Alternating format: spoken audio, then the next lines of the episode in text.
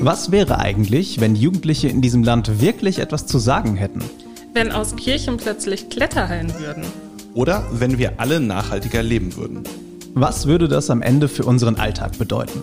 Diesen Fragen gehen wir jetzt auf den Grund in unserem neuen Zukunftspodcast. Wir wollen wissen, was die Zukunft für uns bereithalten könnte und worauf wir uns einstellen müssen.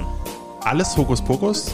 Nicht wirklich, denn in einigen Städten zwischen Worms und Wetzlar wird die Zukunft schon jetzt gelebt. In jeder der acht Folgen unseres Podcasts zeigen wir ein anderes Zukunftsszenario auf.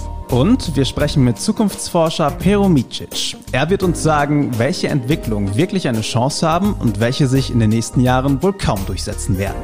Startet jetzt die Reise in die Zukunft mit Was wäre wenn, dem Zukunftspodcast der VRN und uns, den Digitalreportern Thomas, Frederik und Katharina.